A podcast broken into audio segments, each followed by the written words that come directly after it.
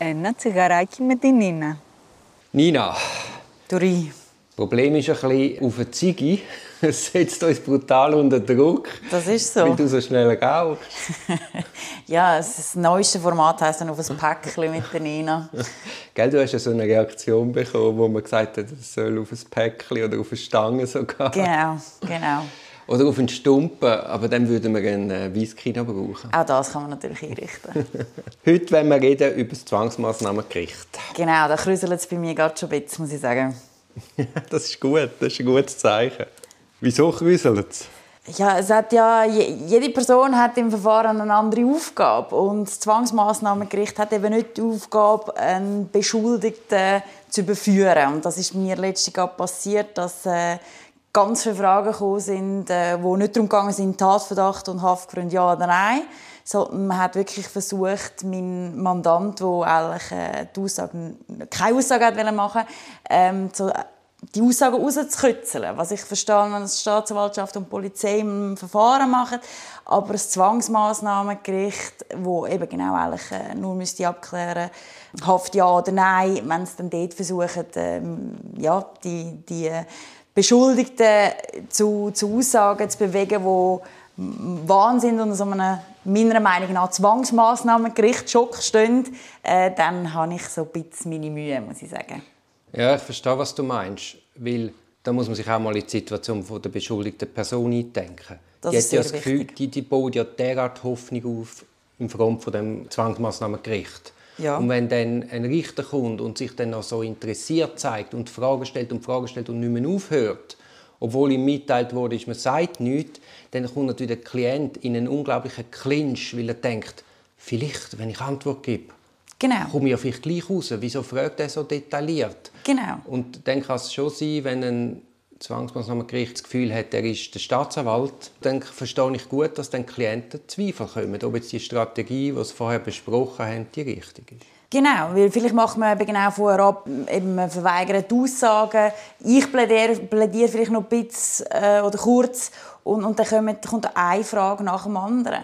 Und, und dann fangen sie an zu überlegen, wie, du- wie du gesagt hast, ja, wenn ich jetzt dort etwas sage, wenn ich dort, dann, dann komme ich vielleicht raus. Und die Anwältin hat doch auch schon gesagt, sie sagt noch etwas. Und dann, eben, dann wird wahnsinnig Hoffnung aufgebaut. Und wo man vorher hat versucht, realistisch die Chancen äh, weiterzugeben am, am Mandant, äh, Ja, besteht eine Chance, ja oder nein. Und egal, was man dort versucht hat zu sagen, wenn 200 Fragen vom Zwangsmaßnahmengericht kommen, dann hat man eine riesige Hoffnung aufgebaut.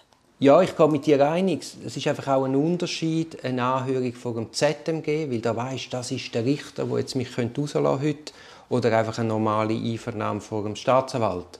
Obwohl, ganz nüchtern gesehen, ist ja die Situation nicht viel anders. Aber natürlich für einen Inhaftierten sieht das anders aus. Und dann kommen wir als professionelle Verfahrensbeteiligte, die halt auch wissen, in St. Gallen, wenn der Staatsanwalt Haft beantragt, gibt es 100% Gutheissung. Also die Leute bleiben in Haft. Ich würde sagen, am ZMG Zürich ist die Quote etwa 95%. Und daneben hast du die Klienten, die halt jeden Strohhalm nehmen. Natürlich, sie müssen sich auch versuchen, sie versuchen, es geht ja um so viel.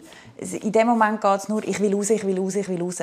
Und, und man vergisst so ein was, was das ganze Verfahren, oder sie wissen es vielleicht auch nicht, was im ganzen Verfahren noch kommt. Und in dem Moment hat man einfach das Gefühl, wenn, wenn, der, äh, wenn das Gericht so viele Fragen stellt und ich beantworte, komme ich raus. Irgendwann komme ich, ich, ich, muss raus, ich muss raus, ich muss raus, ich muss kann raus. es gut machen, ja.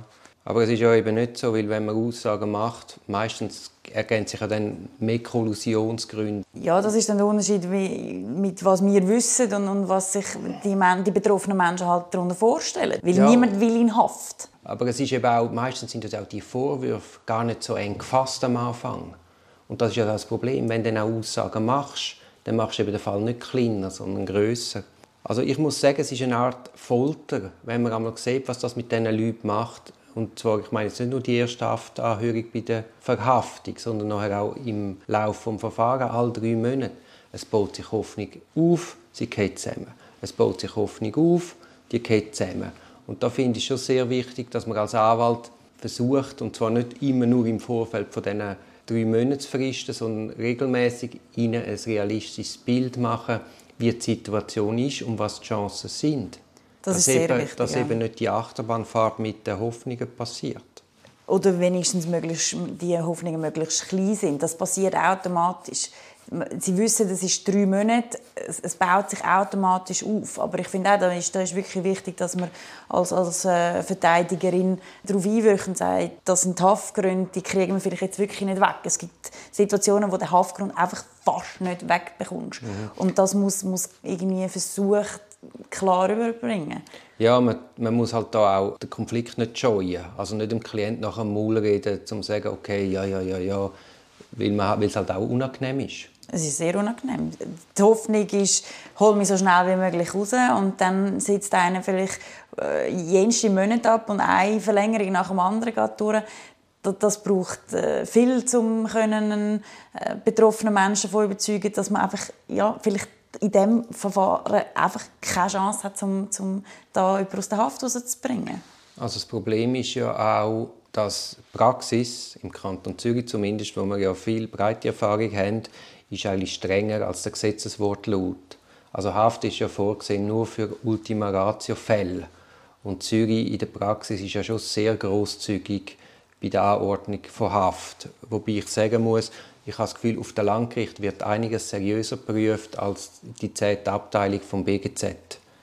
Und das ist einfach so eine Fabrik, auch weißt, mit, äh, mit der Ausschaffungshaft. Die kommen dem auch gar nicht nach. Also, ich meine, ein riesen Fall kommt rein, mehrere Ordner dick.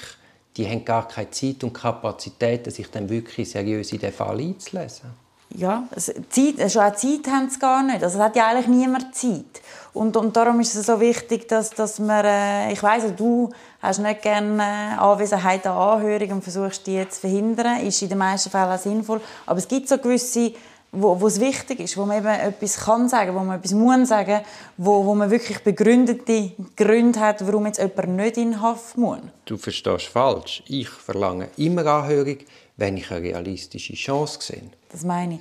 Aber eben, mittlerweile ist es so, dass, dass äh, eben, wie du sagst, es wird extrem oft wird Haft angeordnet und die neueste Entwicklung finde ich, als Erfolg muss Befristung von der Haft gewertet werden. Das heißt, man gibt es nicht für drei Monate, sondern nur mal, einen Monat.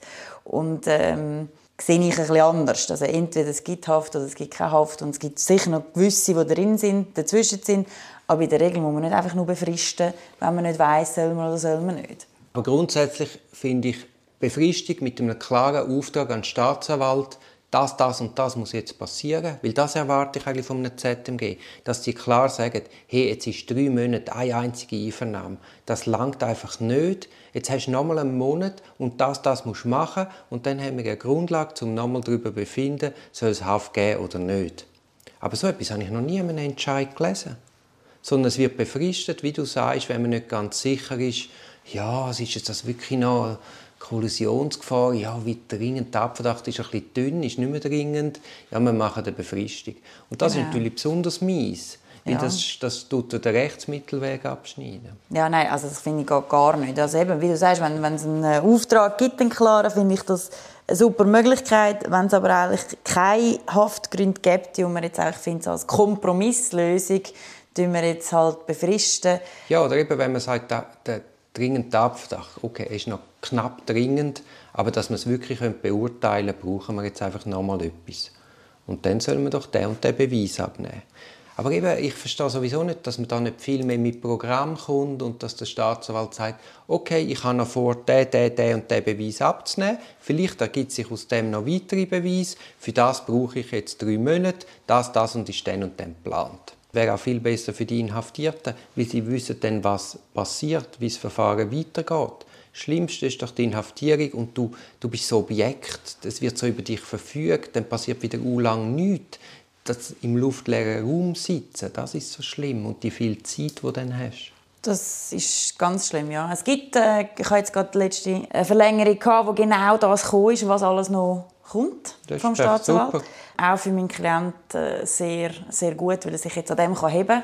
Schlimm wird es dann, wenn wir darüber hinaus noch äh, mehr Beweisabnahmen haben. Aber er, kann sich jetzt mal an dem heben und weiß, wenn das, das kommt noch. Und, und dann schaut man sozusagen noch mal drüber, ob muss er in Haft bleiben Ja, ja. oder nicht. Eben, das du ja oft, dass man gefragt wird, ja, wie lange geht es noch? Was passiert noch? Wie viele Einvernahmen sind noch geplant? Das ist auch wichtig, dass man diesen Leuten wie etwas an die Hand geben kann.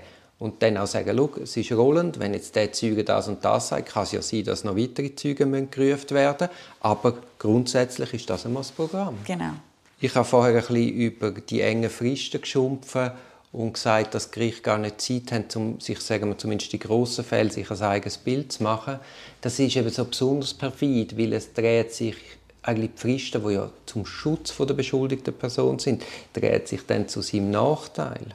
Ja, und schlimm finde ich auch, dass die Tendenz besteht, im Zweifel tut man einen in Haft, anstatt zu sagen, okay, ich habe Zweifel, ob da wirklich Haft angezeigt ist, ich lasse ihn springen.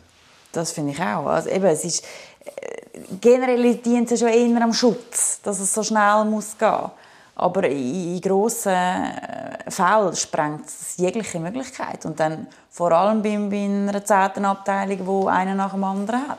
Dann ist natürlich die Tendenz, ja, der Staatsanwalt hat es ja beantragt, ja, dann wird schon etwas dran sein.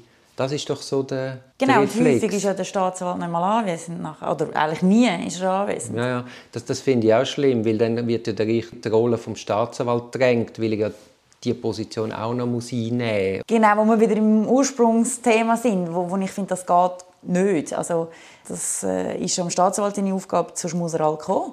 Wenn er, wenn er das Gefühl hat, dass die Verteidigung find, mit, nein, mit weiss ich nicht, was hinführen kommt, dann find, muss er anwesend Er müsste immer kommen. Weil es gibt ja auch eine Möglichkeit der Verständigung, eine Möglichkeit, äh, eben so ein Programm auch festzulegen, ihnen mal zu fragen, was haben sie denn noch vor? Und dass die einfach nicht kommen müssen, führt ja per se dazu, dass der Richter die Rolle vom Staatsanwalt muss mitdenken muss.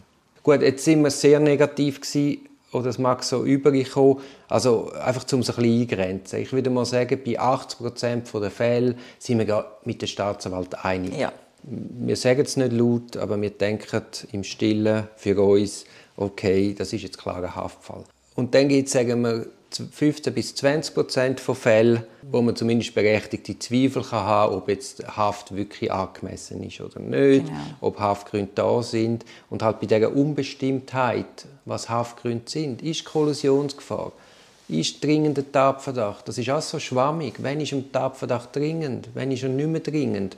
Und da haben wir halt ein das Problem in der Schweiz, dass das absolut nicht wissenschaftlich ist, die Haftpraxis. Man hat das Gefühl, jeder Haftrichter macht es ein bisschen nach seinem Bauchgefühl. Das Fazit ist, wir haben eine strenge Praxis.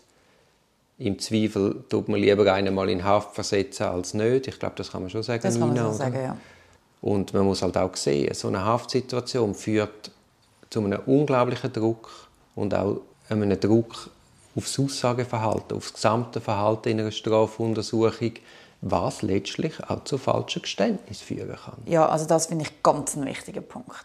Also falsche Geständnis ist eigentlich das Schlimmste, was passieren kann. Dann gesteht jemand etwas, was er gar nicht gemacht hat, einfach nur, dass er nicht in Haft muss. Also das widerspricht ja allem, was wir eigentlich... Äh, wo der Zweck des Strafverfahrens ist. Also, also man tut einem Unrecht, das passiert ist, ein weiteres Unrecht hinzufügen einfach nur wegen dem Druck, den man hat, dass man einfach, sich vielleicht einfach nicht kann erlauben in Haft zu kommen. Oder das Gefühl hat, dass wenn man jetzt das zugibt, dass man dann nicht reinkommt. Also in die Haft meine ich. Ja, ich muss vielleicht den Hörer erklären, die jetzt äh, nicht als, als Strafverteidigerinnen in so Situationen arbeiten oder als Staatsanwalt. Das passiert sehr oft, dass man dann im unmittelbaren Nachgang von der polizeilichen Ersteinvernahme mit dem Staatsanwalt halt redet und die Möglichkeit eruiert, wie kann man machen, dass die Person eben nicht in Haft kommt. Genau.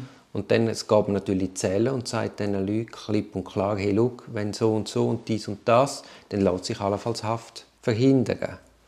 Und ich, ich muss gestehen, ich habe da auch schon bei falschen Geständnissen mitgewirkt, im Wissen, dass sie falsch sind. Und auch dem Klient vielleicht klipp und klar gesagt, ich würde das so nicht machen. Aber schlussendlich ist er der Herr des Verfahrens. ja, wir können beratend äh, und zur Seite stehen und aufzeigen, was sind die Möglichkeiten, was sind die Konsequenzen, die dann daraus herauskommen.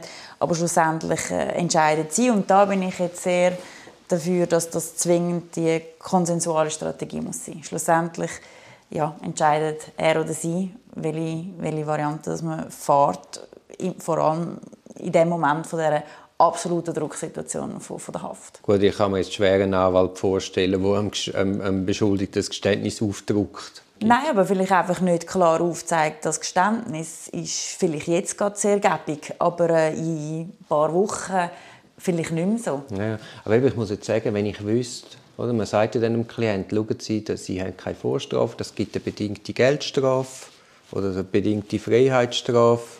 Dann hast du die Wahl, ich komme bedingte Strafe über, obwohl ich jetzt etwas sage, was so nicht ganz stimmt, versus ich muss in Haft, ich verliere vielleicht meinen Job, ich werde isoliert, ich habe Angst.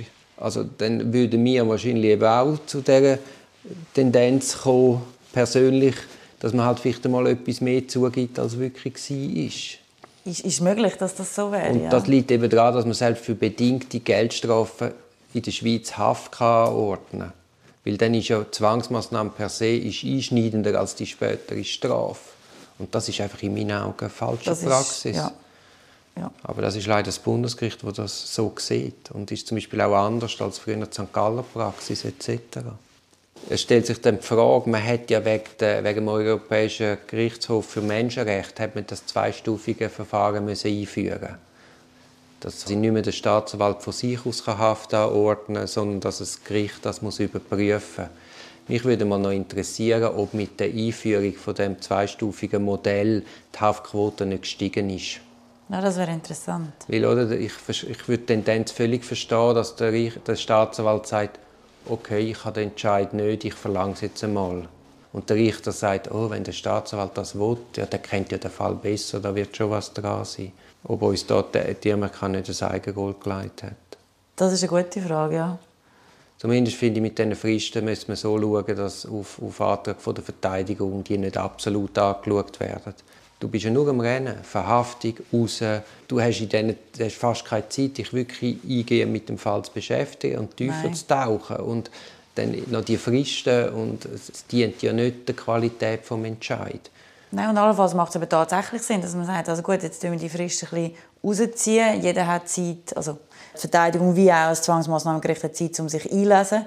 Und das ist vielleicht dann das kleinere Übel. Dann sitzt er ab fünf Tage länger, dafür kommt er nachher raus und ist nicht einfach schneller dann halt angeordnet in Untersuchungshaft. Ja, ja. Vor allem, wenn man weiß, nachdem das Haft angeordnet wird, dann passiert ja mal zwei Wochen einmal nichts. Akten müssen zurück, der Klient muss verleiht werden, jetzt mit Corona jetzt sowieso, und dem ja. Schliessensystem. Also es geht ewig, bis dann das Verfahren seinen Vorgang nimmt. Wenn ich Richter wäre, wäre glaube ich mein Primat, würde ich mich selber in dieser Situation in Haft versetzen, angesichts von dem Tatvorwurf, diesen objektiven beigebrachten Beweismitteln oder nicht? Das sollte die Frage sein, die sich jeder stellen ja. Und es gibt ja auch Ersatzmaßnahmen, die man könnte anordnen, wenn man jetzt genau weiß, ja, wer ja, aber man, man kennt es nicht richtig. Es ist statistisch nicht evaluiert, also wissenschaftlich. Und was man nicht kennt, ordnet man nicht an. Und eben dann ist immer so die diffuse Angst. Ah, Kollusionsgefahr. Ah, Fluchtgefahr. Hey, ich mache das 20 Jahre. Ich hatte einmal einen, der geflüchtet ist. Was das heißt, flüchten. Das ist ja ein ganzes Leben hinter sich zu lassen. Da muss man ja Geld, Beziehungen etc. haben. Und wenn du dann geflüchtet bist, ja, dann wirst du ja wieder auch verwünscht. Ja. Du wärst ja dann auch im Reisen, du müsstest noch andere Pässe haben etc. Das wird viel zu hoch gehängt. Und halt, wenn einmal einer flüchtet, ja nu. Man redet ja von Haftentlassung nicht bei, bei siebenfachen Mördern, Nein. sondern bei minderschwerer Kriminalität. Und das ist noch ein gutes Stichwort, das verstehen dann auch die Betroffenen nicht. Warum sie jetzt ihnen vorgeworfen wird, dass sie flüchten. Da kommt eine riesige Liste, warum sie sicher nicht gehen. Und, und man ist so dort und sagt, ja, ich weiß. Ja, ja, aber sie, sie können leider Spanisch.